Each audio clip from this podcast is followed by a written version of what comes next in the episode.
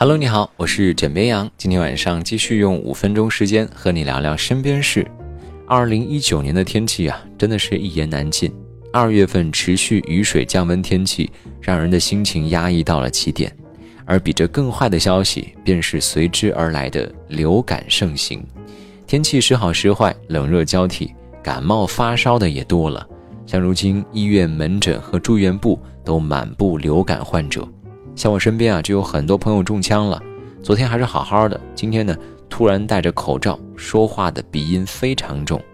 而面对这个情况，我妈不止一次打电话跟我说：“记得多喝热水。”哎。热水真的是包治百病啊！除了喝热水呢，民间也有对抗流感的一系列偏方，比如说最常见的就是熏醋。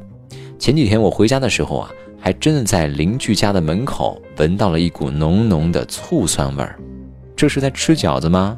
当然不是了，醋味儿都散布到门口了，这是邻居家对整个房间进行熏醋的。但是这样的方法真的有效吗？最近。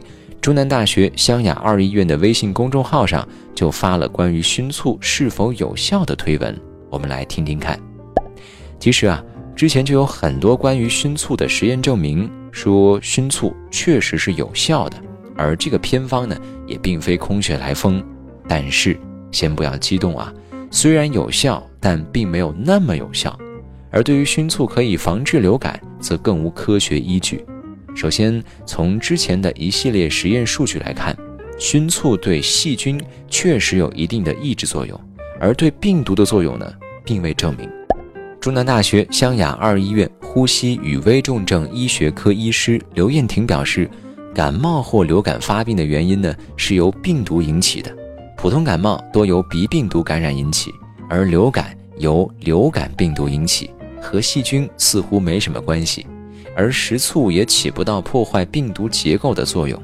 其次，那些实验之所以有效，是因为实验中空气的醋酸浓度很高，而且实验的空间很小，需为密闭或半密闭的空间。而你在家中熏醋的浓度是远远达不到实验室的浓度，那很显然对细菌的抑制作用那就非常少了。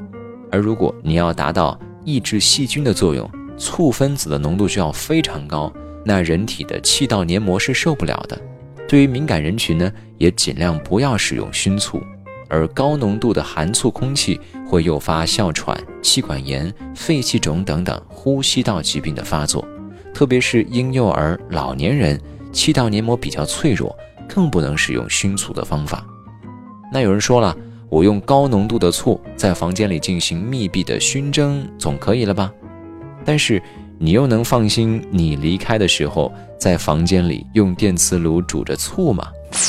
其实啊，想方设法用熏醋的方法进行室内空气消毒，还不如简单的开窗通风来的实在。有数据显示啊，在通风三十分钟之后，微生物可以减少百分之七十七点三到百分之七十九点三，七十五分钟之内呢，可以减少百分之九十六点四到百分之九十九点五。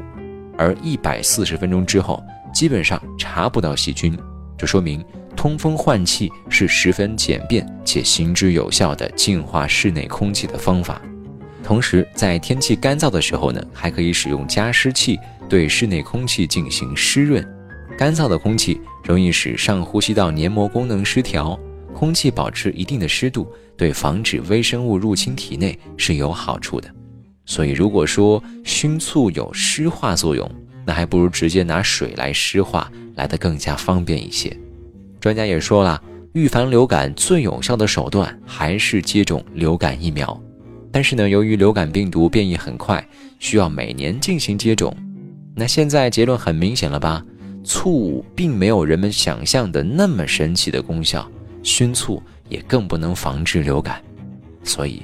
还是别浪费家里的醋了，让它安安静静的做一个调味品吧。